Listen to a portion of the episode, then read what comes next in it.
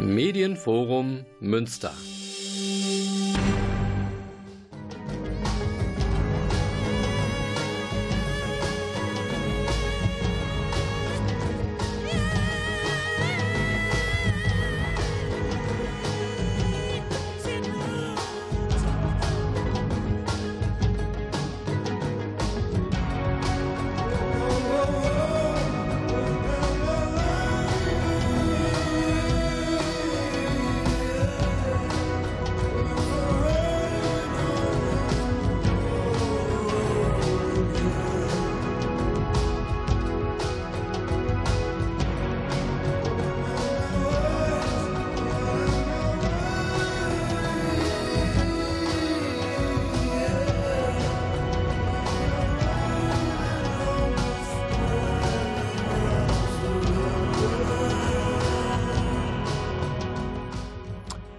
Münster, guten Abend. Hier ist die Sendung Radio Fluchtpunkt.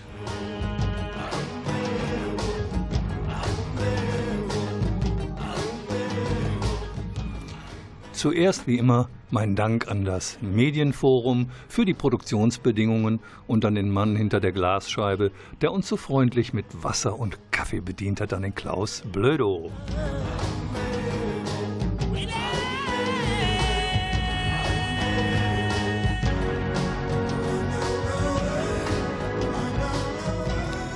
Und ich habe wir gesagt, weil, äh, liebe Zuhörende, Sie und ihr könnt euch freuen. Ich habe einen sehr interessanten Studiogast. Es ist der Dietrich Eckeberg. Was der macht, wird er gleich selber erzählen. Und äh, ich muss dazu sagen, wir kennen uns seit über 20 Jahren aus einer solidarischen Zusammenarbeit. Deswegen werden wir uns duzen. Ist das okay? Ich denke ja, ne?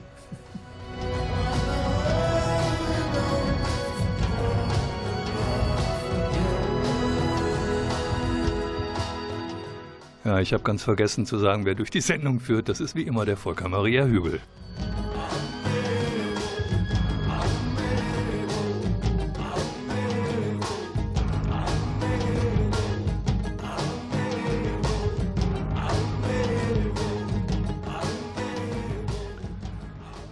So, Radio Fluchtpunkt. Hallo, Dietrich Eckeberg. Schön, dass du da bist. Einen schönen guten Abend, Volker. Es ist nicht so ganz einfach, bei dem Wetter in ein heißes Studio zu gehen, um sich dann den Fragen zu stellen, die so ein Moderator nun mal hat. Ich würde dich Folgendes als erstes bitten. Stell dich mal vor mit deiner Arbeit. Was machst du? Ja, ich arbeite seit nun 23 Jahren für den Flüchtlingsschutz. Ich bin beschäftigt bei der Landesdiakonie. Ich es ist mir eigentlich sehr wichtig zu sagen, es gibt sehr verschiedene Arbeitgeber in diesem Bereich. Wir arbeiten bestens zusammen. Es gibt Tagungen wie das Asylpolitische Forum, wo wir zusammenarbeiten. Aber ich will zunächst zu meiner Aufgabe kommen. Ich arbeite im Alltag also nicht mit einzelnen Flüchtlingen, sondern ich arbeite auf Landesebene. Ich unterstütze Flüchtlingsberatungsstellen mit besten Kräften. Darin, dass sie dafür sorgen können, dass mehr Flüchtlinge zu Rechten kommen, als dies manchmal im Bundesamt gelingt. Die also dafür sorgen, dass Flüchtlinge ihre Geschichten erzählen und dass diese beim Bundesamt für Migration und Flüchtlinge auch tatsächlich relevant ankommen, betrachtet werden, sodass mehr Flüchtlinge, als es bisher sonst passieren würde, in Deutschland einen Schutz finden. Das ist sehr theoretisch. Was habe ich mir darunter vorzustellen? Wie kann man eine Beratungsstelle unterstützen? Indem man Geld gibt, indem man Know-how gibt oder was macht man da ganz konkret? Weil das Bundesamt ist ja ein Riesentanker. Und den kann man ja von, vom Diakonischen Werk oder von uns, von der gemeinnützigen Gesellschaft zur Unterstützung Asylsuchender e.V. natürlich schlecht drehen, bewegen oder anschieben. Auch das ist eigentlich gar nicht so schwer. Äh, ich glaube, der erste Punkt ist, gute Information und eine klare menschenrechtliche Haltung bezogen auf unsere Gesetzeslage Wissen vermitteln. Das heißt, wer das Gesetz nicht kennt, kann nicht auf Augenhöhe mit, Augen, mit Behörden zusammenarbeiten. Das ist ein Kernpunkt in der Arbeit. Ein innerer Kernpunkt ist die eigene Überzeugung, dass Menschen gleich sind. Die Überzeugung, dass Menschen ihren Lebensmittelpunkt verlagern können dürfen. Und die Kirche würde sagen, dass Jesus ein Migrant war, ein Flüchtlingskind war. Also die Haltung, dass wir an der Seite der Menschen stehen, die hier um Hilfe suchen, die hier Schutz brauchen und uns nicht wegducken, wie dies viele tun. Ähm, erst einmal hast du mir natürlich aus der Seele gesprochen, das weißt du auch. Ähm, ich würde trotzdem noch mal gerne so richtig dumm nachfragen. Wie kann man denn, wenn man als Land, du hast ja auch wahrscheinlich einen Titel dann innerhalb deines äh, Jobs, Referent für Flüchtlinge und junge Zugewanderte. Flüchtlinge und junge Zugewanderte, das heißt mit einem Schwerpunkt auch auf junge Flüchtlinge. Ja, das ist einer der Schwerpunkte, aber wie kann man das tun? Ich glaube, ähm, ganz wichtig ist zuhören, Fragen aufnehmen und sie mit der Landesverwaltung in Gespräch bringen und in Konflikte gehen und in Dialog gehen und Lösungen suchen. Das heißt, die Landesregierung kann sehr viel Unterstützendes für Flüchtlinge tun, wenn sie es will. Dazu gehört selbstverständlich auch erstmal dazu, dafür zu sorgen, dass es genug von uns gibt, die in dieser Arbeit arbeiten. Das heißt, um es, gibt, es geht um Geld, aber es geht vorrangig erstmal darum, und das ist in Nordrhein-Westfalen zum Glück sehr gegeben, ein ein Verständnis, dass Fehler im Verfahren passieren und dass man dafür unabhängige Beratungsstellen braucht, die helfen, diese Fehler a zu erkennen und b abzustellen. Sprich eine enge Zusammenarbeit, manchmal im Konfliktdialog, manchmal auch ohne Konflikt, einfach nur im Dialog. Und ich kann mir aber denken, dass bei den vielen Schwierigkeiten, weil ja die ich sag mal, so ein bisschen die Stimmung in den Behörden ja nicht besser geworden ist seit 2016, sondern wir haben insgesamt einen etwas schärferen Wind, vor allen Dingen, wenn es um die Frage der Passbeschaffung geht und wenn es um die Frage geht, äh, wie können wir Menschen, die eben keinen Flüchtlingsschutz erhalten haben, am schnellsten, am besten aus Deutschland hinaus befördern. Und das heißt, wenn man dagegen steuert, wie, wurde, wie wurden wir genannt? Anti-Abschiebungsindustrie, wer war das nochmal? Dobrindt oder so? Äh, das heißt, wir machen uns nicht überall beliebt. Das ist doch richtig. Nein, wir machen äh, uns nicht überall belebt, aber zum Glück sind es populistische Ausreißer einzelner Menschen, die so denken. Das begegnen wir in der Landesregierung ausdrücklich nicht. Hm. Die Landesregierung ist sehr, sehr nüchtern und sagt, wir wollen mit euch und wir brauchen euch. Wir brauchen euch auch als Korrektiv, als Unterstützung, aber zuallererst natürlich an der Seite der Menschen. Das heißt, diesen Konflikt, den gibt es Politisch ja, aber ihn gibt es in der Sacharbeit, selbst zu Ausländerbehörden gibt es ihn oft nicht, weil die sind mit einzelnen Menschen zugange. Und zugleich, ja, der Wind hat sich gedreht. Heute sind sehr, sehr schwierige Gesetze verabschiedet worden, versteckt hinter schönen Begriffen wie geordnete Rückkehrgesetz, aber eigentlich mit dem Ziel, die Menschenrechte auszuhöhlen, Menschen an das Hungertuch zu führen, ihnen Arbeitsverbot zu geben, äh, Menschen, die äh, keinen Pass haben, zu sagen, ihr habt gar kein Recht, erstmal hier zu sein, aber bitteschön, wie soll man denn in dieses Land kommen mit Pass? Also die Frage ist nicht beantwortet.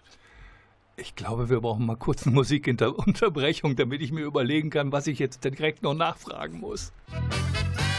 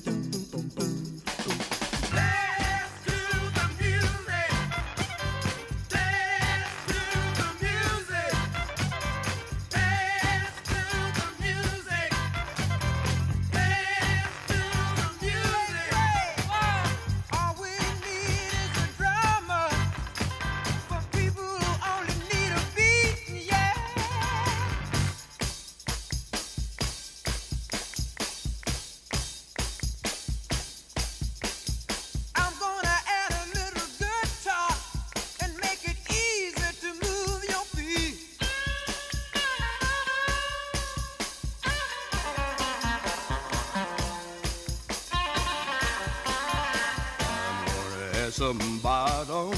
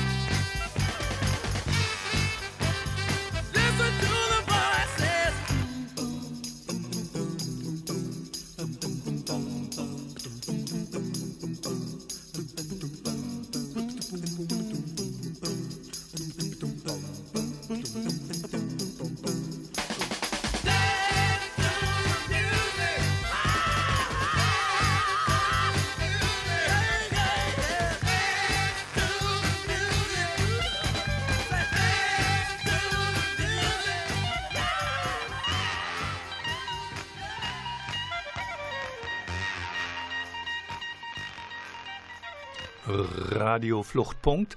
Und äh, ja, Dietrich Eckeberg und ich haben so ein bisschen vergessen, dass das ja gar keine Live-Sendung ist. Und natürlich war die Abstimmung im Bundesrat letzte Woche, aber egal. Äh, ich würde gerne noch mal nachfragen, Dietrich. Unterstützung bedeutet, es gibt einen bestimmten Ablauf auch in Beratung. Worum, worum geht es dir persönlich dabei in der Beratung? Mir persönlich geht es darum, dass Menschen, die hier neu ins Land kommen, a unser kompliziertes Recht kennenlernen und sich darin bewegen können und dass wir ihnen dazu helfen und dass es ihnen verständlich erklärt wird. Und das hat nun mal einen Ablauf. Ein Mensch kommt neu ins Land und innerhalb von ganz, ganz kurzer Zeit soll dieser Mensch beim Bundesamt für Migration und Flüchtlinge sein Asylgesuch stellen, vortragen und erläutern, warum er oder sie hier Schutz haben will. Das kann ein Mensch nicht innerhalb von zwei, drei Tagen noch den Fluchtweg verarbeitend. Der muss erstmal zur Ruhe kommen können. Dabei unterstützen die Asylverfahrensberatungsstellen durch Information, was kommt morgen auf sie zu und übermorgen auf sie zu. Sie helfen ihnen zu sagen, ah, erzählt wahrheitsgemäß, erzählt eure Fluchtgeschichte, erzählt sie genau, erzählt auch das, was ihr nicht erzählen könnt, wie eine Vergewaltigung oder eine schwere seelische Verletzung, weil sonst kriegt ihr kein Recht in unserem Land. Das ist die Gnadstelle in unserem Beratungssystem. Dazu gehören, weil die Unterbringungsbedingungen in den Landesunterkünften inzwischen immer schwieriger werden, weil die Landesregierung Menschen ja sehr, sehr einsperrt. Man könnte es lagerähnliche Unterbringung nennen. Acht Quadratmeter pro Kopf sind nicht genug, wenn man zwei Jahre bis zu zwei Jahre in einer Unterkunft leben soll. Die Bedingungen sind sehr schwierig. Die Landesregierung hat für diese Stelle Beschwerdestellen eingerichtet. Aber es ist doch so, wenn ich das richtig verstanden habe, dass äh, gerade das zuständige Ministerium ja bei dem Wort Lager sofort zurückzuckt und sagt, das sind alles, es sind Landeseinrichtungen. Äh, das ist eine Frage, wir müssen Dinge beim Namen nennen, die anderen möglicherweise wehtun. Und es ist, wenn du, äh, wenn du die Dinge beschreibst, und das ist auch meine Erfahrung, Leben in diesen Landeseinrichtungen ist alles andere als komfortabel. Und die Frage ist, an welchen Stellen da Menschenrechte tangiert werden.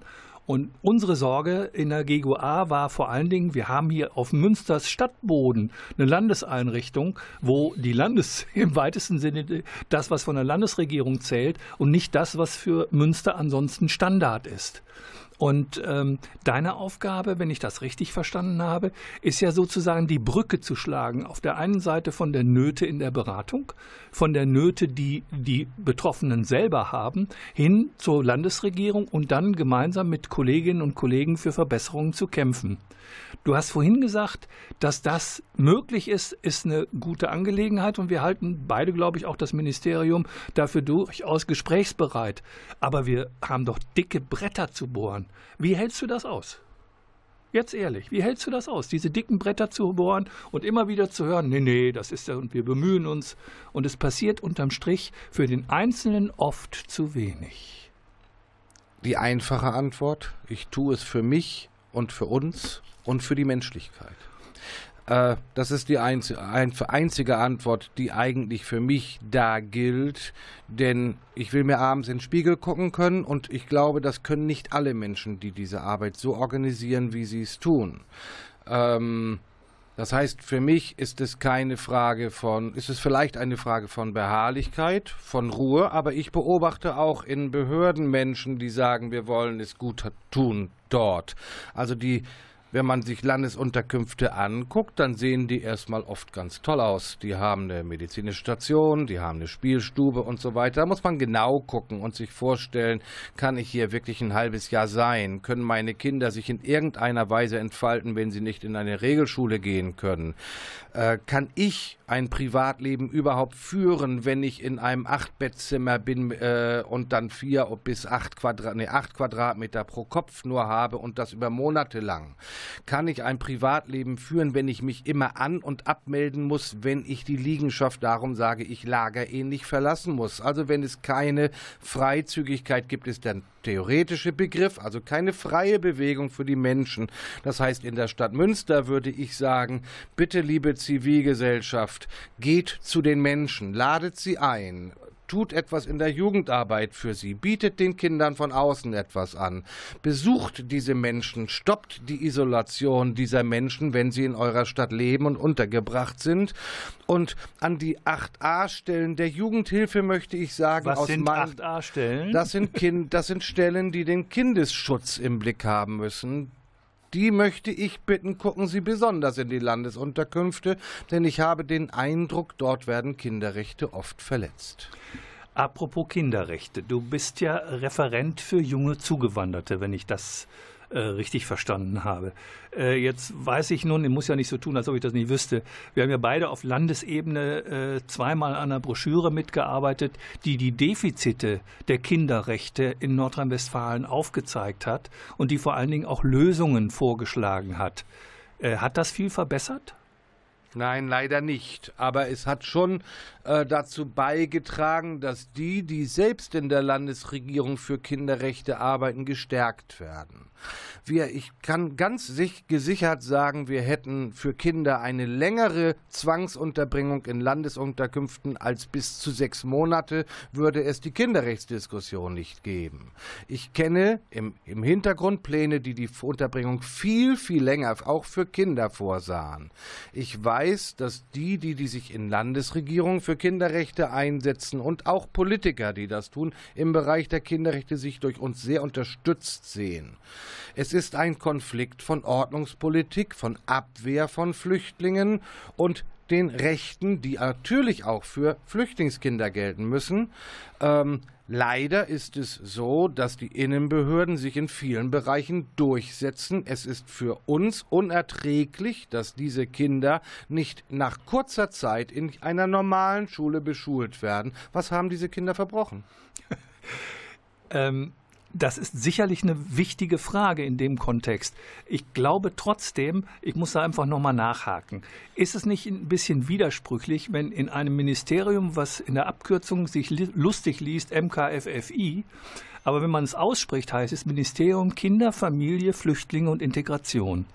Passt unter einen Hut tatsächlich Kinderschutz und Aufenthaltsbeendigung?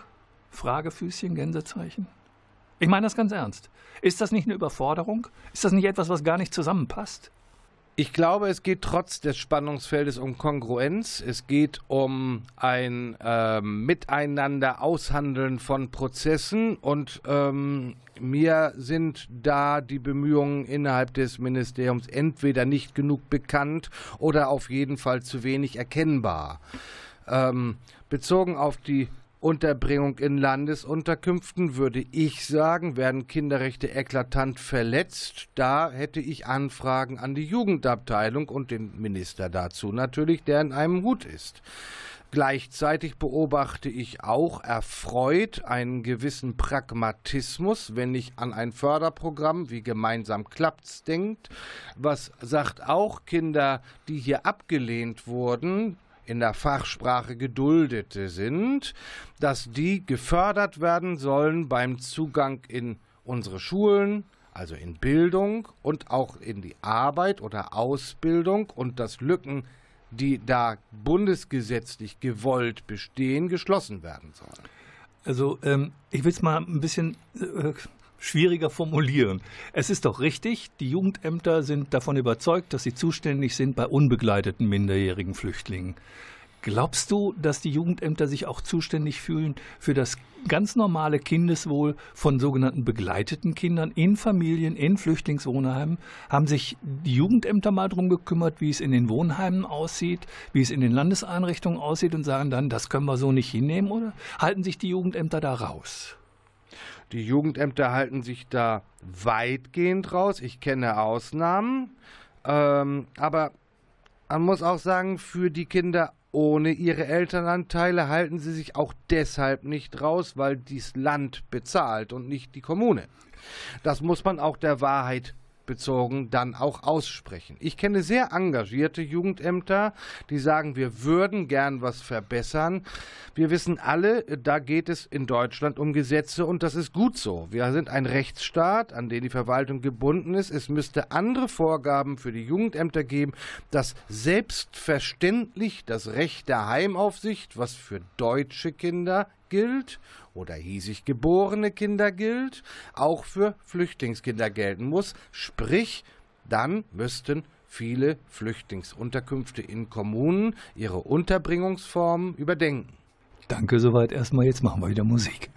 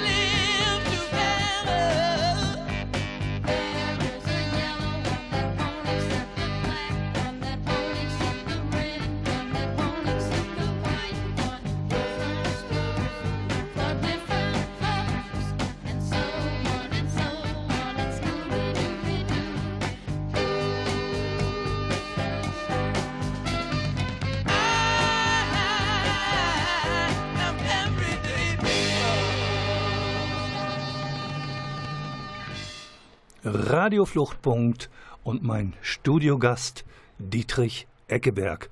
Dietrich, ich habe jetzt eine Menge erfahren, aber ich glaube, ich muss noch mal nachbohren. Nehmen wir mal an, ich würde jetzt in einer Beratungsstelle arbeiten und hätte das Gefühl, hier läuft alles schief. Und zwar nicht, weil ich es nicht drauf habe, sondern weil es hier in der, Landesregi in der Landeseinrichtung gibt es eine Menge Probleme. Du hast gerade das Beschwerdemanagement angesprochen. Inwieweit äh, bist du in diese Dinge involviert? Du bist ja auch in so einem Ausschuss, ich glaube, ne, Liga, Wohlfahrtspflege. Wenn da es Probleme gibt und ihr hört davon, da kann man doch auch parallel versuchen, Einfluss zu nehmen. Inwieweit ist das in deinem Job möglich und wir werden Dinge und Beschwerden an dich herangetragen?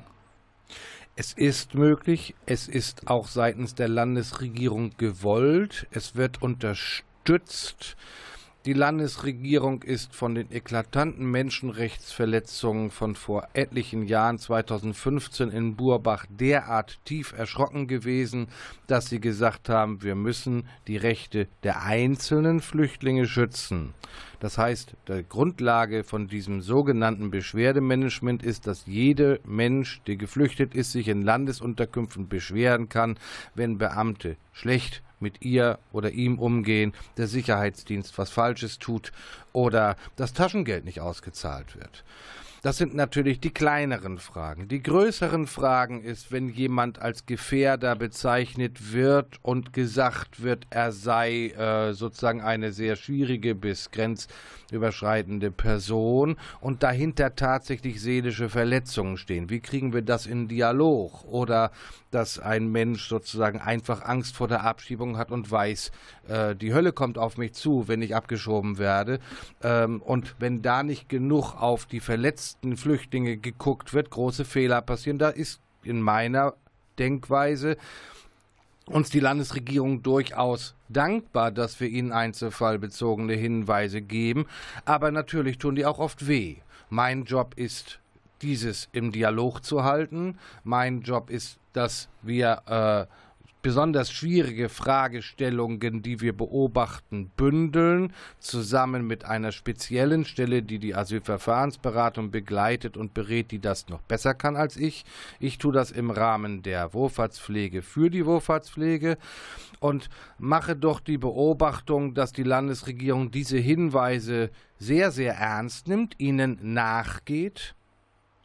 Nur genauso klar möchte ich sagen, dass das Ändern des Aufnahmesystems durch Verlängerung von Aufenthalten ja Verzweiflung schürt bei Menschen, Isolation schafft und Menschen kaputt macht.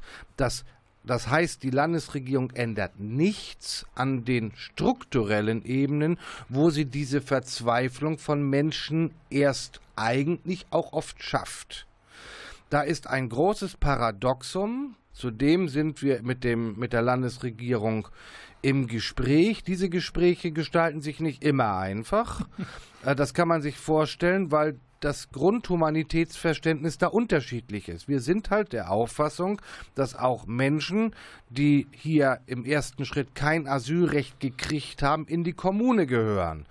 Dass diese Menschen natürlich normale Menschen sind und in den Kontakt zur Zivilgesellschaft gehören, in die normale Schule müssen, auch kurzfristig arbeiten können müssen. Ungeachtet, ob die Ausländerbehörde dann feststellt, dieser Mensch muss trotzdem Deutschland verlassen. Sie festzusetzen in, einem, in einer Landesunterkunft halten wir für einen Irrweg. Also ich habe selber die Erfahrung gemacht, insbesondere durch meine Arbeit in der Härtefallkommission, dass ganz häufig äh, Fälle in die Kommission reingetragen, wo wir übereinstimmend, also sowohl was Behördenseite, was Ministeriumsseite als auch NGO-Seite anbelangt, wo wir ganz klar sagen, die hätten eigentlich einen Flüchtlingsschutz gebraucht oder die hätten auf jeden Fall innerhalb des Asylverfahrens ihren Schutz finden müssen, insbesondere äh, mit den vielen psychischen Beeinträchtigungen. Und ähm, ich habe das damals betont. Du bist ja auf Landesebene tätig und die GGUA macht ja sehr viel lokal. Es ist eigentlich eine lokale Organisation. Wir haben uns ja sehr engagiert, um die zentrale Ausländerbehörde zu verhindern, weil wir gesagt haben, eine Abschiebebehörde, die nicht mehr fragt, wie ist denn das Ergebnis überhaupt zustande gekommen, ist natürlich was wirklich Unangenehmes. Und ich glaube, die Landesregierung hat keine Möglichkeit, das Bundesamt besser zu machen, als es ist. Und es fällt eine Menge an Flüchtlingsschutz einfach weg, weil die Verfahren schlampig und nicht ordentlich sind. Wie kann man das als Referent sehen, wissen? Das Ministerium hat damit nichts zu tun. Aber sie übernehmen es letztlich dadurch, dass sie das System mittragen. Ist das eine richtige Einschätzung von mir? Ich stelle schwierige ich gehe jetzt Fragen. nicht auf leid. das System mittragen ein, sondern ich gehe, Sie sind Teil des Aufnahmesystems. Äh, das ist mir erstmal ganz wichtig, nüchtern festzustellen. Es ist natürlich nicht hinnehmbar, wenn eine Landesregierung sagt, wir haben mit der Bundesentscheidung einer Bundesbehörde gar nichts zu tun, wir bringen nur unter. Das heißt, äh, meine Hauptforderung ist, wenn Menschen über derart schnelle hochgradig fehlerhafte Verfahren, die der Bund verantwortet, dann in Landesunterkünften sind, dann müsste eine Landesregierung, die sagt, uns sind die Menschenrechte wichtig, sagen, wir bezahlen euch den Zugang zum Rechtsanwalt. Wir bezahlen euch zu dem Weg, dass ihr eure die schnelle Entscheidung, die leider oft fehlerhaft ist, dass die überdacht wird oder überprüft wird. Dafür haben wir zum Glück den Rechtsstaat. Wir könnten die Verwaltungsgerichte da ganz anders nutzen. Da könnte NRW einiges besser machen. Die Informationen, warum das nötig ist, liegen der Landesregierung vor. Meine Kernforderung wäre also an die Landesregierung gerichtet, wenn sie sagt, sie verantwortet die Entscheidung der Bundesbehörde nicht dafür zu sorgen, dass der Zugang zu Rechtsanwälten auch bezahlterweise entsteht, als erster Punkt und als zweiter Punkt, dass die sogenannte europäische Aufnahmerichtlinie, die sagt, wenn Menschen besonders schutzbedürftig sind, wie zum Beispiel Kinder, wie zum Beispiel traumatisierte Flüchtlinge, die Folter erlebt haben oder Vergewaltigung erlebt haben oder anderes, ähm, ich sage jetzt in der Kirche ein wichtiges Thema ist äh, Konversion, das Nicht-Leben können des eigenen Glaubens in einem Land, wo man herkommt, wo viele Fehler in Verfahren passieren. Wenn da muss Änderung her, das muss erkannt werden und wenn es erkannt wird, muss Schutz entstehen für diese Menschen im Rahmen der Unterbringung. Müsste man dann nicht eigentlich, wenn man weiß, dass eine Menge beim Bundesamt schiefläuft, müsste man dann nicht die sogenannten Notinstitutionen, nenne ich mal, auf der einen Seite den Petitionsausschuss und auf der anderen Seite die Härtefallkommission, müsste man die dann als Landesregierung nicht stärker, sagen wir mal, in Rückendeckung geben, weil es gibt zunehmend Ausländerbehörden, denen die Entscheidung des Petitionsausschusses äh, nicht mehr, denen die ja am Gesäß vorbeigeht, hätte ich beinahe gesagt, aber das darf man in der Radiosendung ja nicht sagen. Aber äh, es ist in der Tat so, dass sie die Dinge nicht mehr beachten. Und äh, wäre das dann nicht klug, wenn man selber sieht, das Bundesamt äh, macht nicht alles richtig, dass man dann versucht, die Alternativen zu stärken? Ja, natürlich, aber ich bin nicht ein Freund des Ausputzens von hinten. Nee, ich auch nicht. Sondern ich bin der Freund zu sagen, denn gestaltet die Verfahren am Anfang so mit, dass wenig Fehler passieren. Und natürlich sage ich, die Härtefallkommission, die Petitionsrechte sind ganz wichtig in unserem Land und wir sollten gestärkt werden, gerade in Zeiten, wo sehr viele Fehler im Verfahren passieren. Wir haben nun beide im Bereich Kinderrechte einen persönlichen Schwerpunkt. Und äh, wir sehen, du hast die Sache mit der äh, Beschulung angesprochen, du hast die Sache mit der Gesundheits- oder psychischen Versorgung angesprochen, du hast im Prinzip den durchaus fehlenden, manchmal Rechtsschutz angesprochen.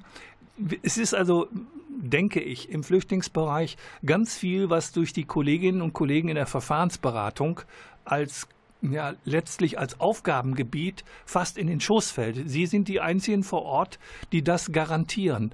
Was sagst du denn dazu, dass bundesweit immer mehr, sagen wir mal, auf Profit ausgelegte Organisationen Landeseinrichtungen steuern? Also dass die Wohlfahrtsverbände zunehmend zurückgedrängt werden aus diesen wichtigen, auch pädagogischen Aufgaben. Ja, das ist natürlich eine humanitäre Aufgabe und keine kommerzielle Aufgabe und es geht um qualitative Kriterien und die muss man gemeinsam aushandeln und das ist in Nordrhein-Westfalen zum Glück noch einigermaßen gut organisiert, auch obwohl auch da die Marktorientierung zu viel Macht hat im Verhältnis zur Qualität. Ähm, also das, das ist ein sehr, sehr schwieriger Punkt.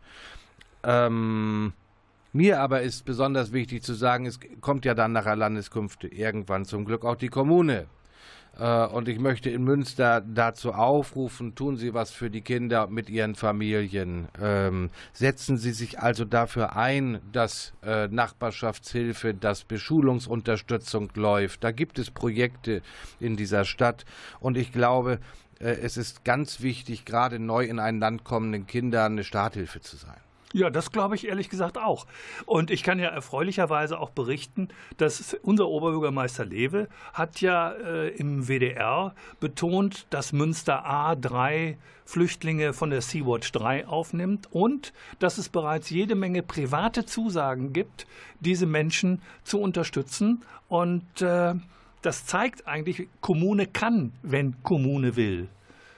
Wie kann man, wenn man für die Landesebene zuständig ist und du versuchst ja für die Kolleginnen und Kollegen in der Beratung viel zu erreichen, wie kann man dennoch auch in die eigene Kommune einwirken? Ich glaube schon, dass Job, wir in? Münster in einer besonderen Stadt leben, weil es den Münsterkonsens über Jahrzehnte jetzt inzwischen gibt. Das heißt, äh, das Raushalten der Frage weitgehend aus parteipolitischen Ideologien und Grabenkämpfen. Das gelingt nicht immer wie bei der ZAP, aber es gelingt sehr oft. Ähm, ich bedanke mich ausdrücklich beim Oberbürgermeister, dass er das tut, weil die Sea-Watch-Aktivitäten sind ein ganz wichtiges Symbol. Italien hat sich von den Menschenrechten grundsätzlich verabschiedet und bekämpft offen jeden Geflüchteten und lässt sie ertrinken. In so einer Zeit als Oberbürgermeister zu sagen, wir nehmen drei Flüchtlinge auf, Chapeau.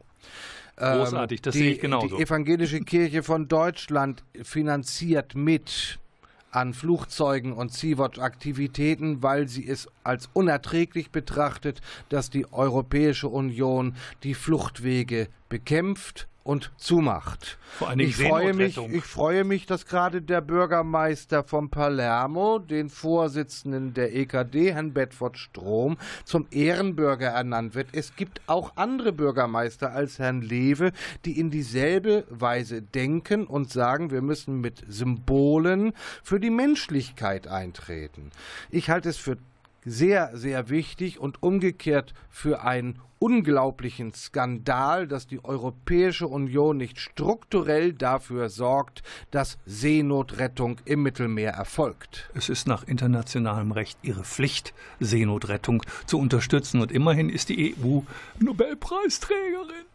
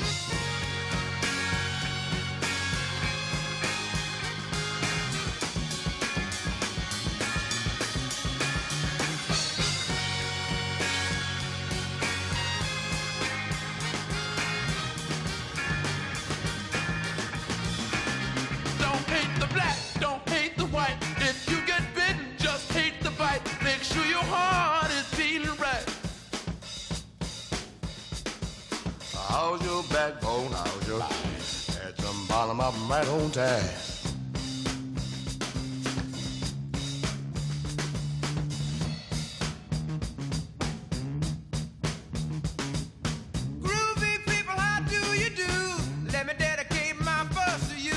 Ooh.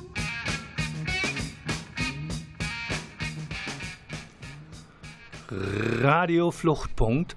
Und ähm, wir haben eine Menge von dem gehört, wo es schief läuft. Wie kann man denn letztlich Kolleginnen unterstützen? Wie kann man letztlich über Vernetzung die Qualität verbessern? Und wie kann man die Stimme lauter bekommen? Also ich glaube, dass es vorrangig erstmal darum geht, dass die Menschen, die in der Flüchtlingshilfe tätig sind, untereinander sich gegenseitig stärken. Ähm, dazu gibt es Tagungen wie das Asylpolitische Forum, dazu gibt es Austauschtreffen, das erfolgt aber auch in Schulungen, das erfolgt durch Information und das erfolgt auch bei Hilfestellung. Wissen, Weißt du, es werden ja inzwischen Flücht Menschen, die Flüchtlingen helfen, egal ob ehrenamtlich aus der Kirche, als denunziert. Sie werden, wer sich für Menschenrechte einsetzt, wird belächelt. Dabei beschützt er unsere Demokratie. Wir leben in einer ganz gefährlichen Zeit, wo sich Begriffe verschieben durch rechte, rechtsextreme Politiker und das hat lange die Mitte der Gesellschaft äh, erreicht. Es ist wichtig, über Haltung, über Menschenrechte sich selbst zu besinnen und sich zu stärken und dafür unser Recht zu nutzen. Das ist der eine Punkt. Der zweite ist, und das ist mir unglaublich wichtig auszusprechen, das ist nicht nur in der Zivilgesellschaft, in der Beratungsstelle, sondern diese Menschen, die so denken, leben genauso in Behörden, sind genauso in der Politik vorhanden. Und da ist es wichtig, mit Behörden in den Streitdialog zu gehen. Die sind oft eingebunden durch Gesetze oder auch durch Vorgaben eines Kämmerers. Mehr sollen hier nicht bleiben. Das gibt es in Städten. Und dann den Rücken gerade zu machen und sagen, diese Familie lasse ich trotzdem hier. Dazu gehört oft mehr Mut, als von außen zu sagen, diese Familie muss hier bleiben. Und solche Menschen gibt es sehr wohl in der Verwaltung. Diesen Dialog brauchen wir.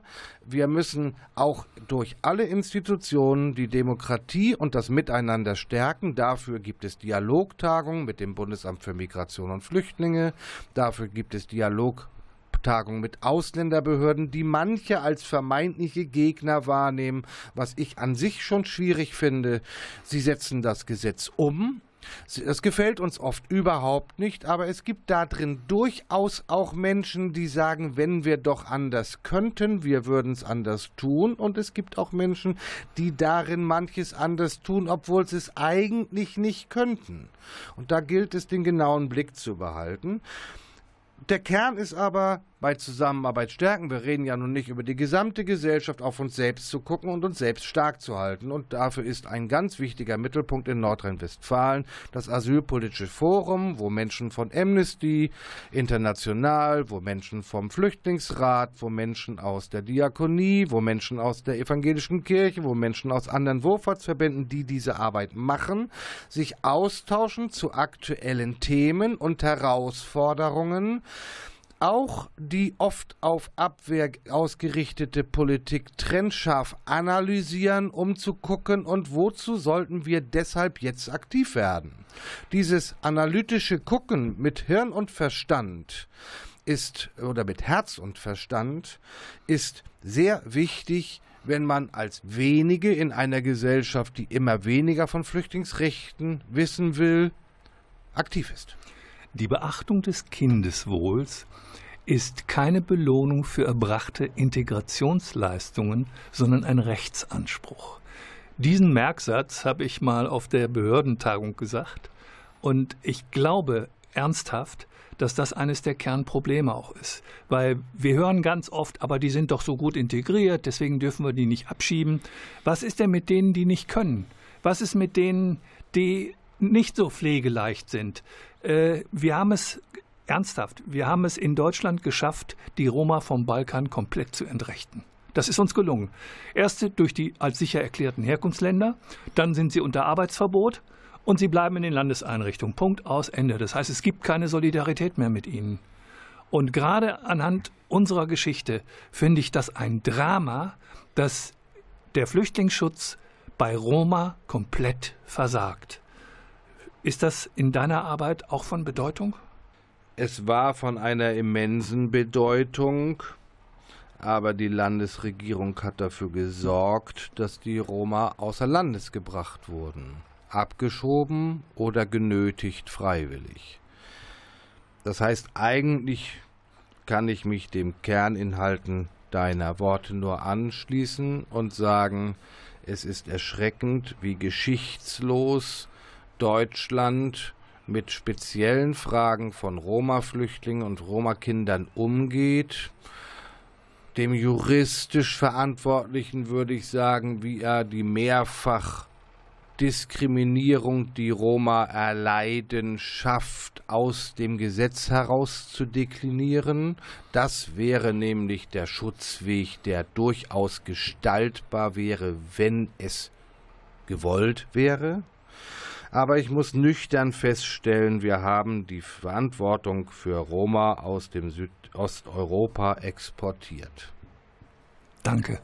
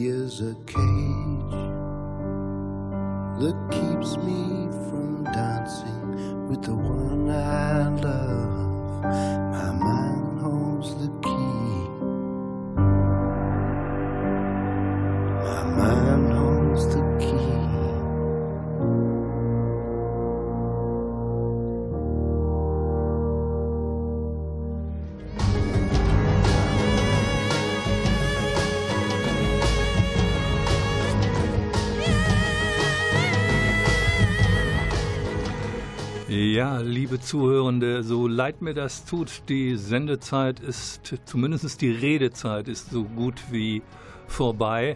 Ich möchte mich an dieser Stelle ganz herzlich nochmal bei meinem Studiogast bedanken. Dietrich, du kannst jetzt noch einen Satz sagen. Setzen Sie sich ein für Menschlichkeit, für Geflüchtete. Na wunderbar. Ich danke dir herzlich, dass du in die Radio Fluchtpunkt-Sendung gekommen bist. Ich habe mir das lange gewünscht, jetzt hat es endlich geklappt. Ganz das freut mich. Dank meinerseits. Ich möchte mich auch bedanken beim Klaus Blödo für ja, Kaffee, Wasser und die freundliche Bedienung, sage ich mal, des Mischpuls mit allem, was dazugehört und der Art und Weise, wie er uns durch die Sendung führt. Ähm, ich kann mich den Worten meines Studiogastes nur anschließen und wünsche allen noch einen guten Abend und ich freue mich aufs Wiederhören. Ihr Volker Maria Hügel.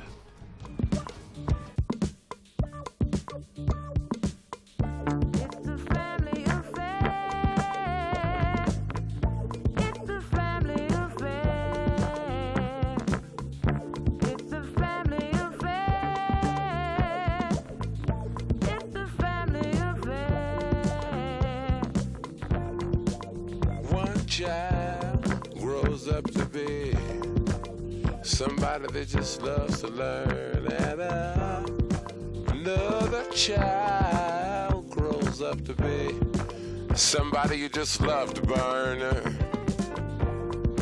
Mom loves the both of them. You see, it's in the blood.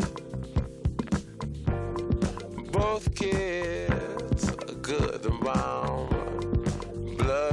The mud. It's a family affair. It's a family affair. It's a family affair.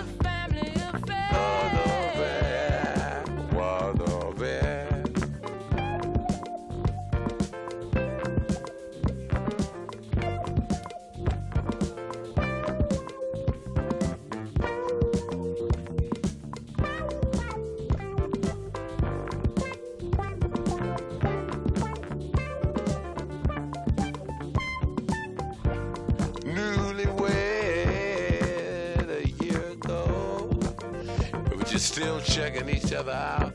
Hey, nobody wants to blow. Nobody wants to be left out. Uh huh. You can't leave cause your heart is there. But you, you can't stay cause you've been somewhere else. You can't cry cause you look broke down. But you're crying anyway cause you're all broke down. It's a family affair. It's a family affair. It's a family affair.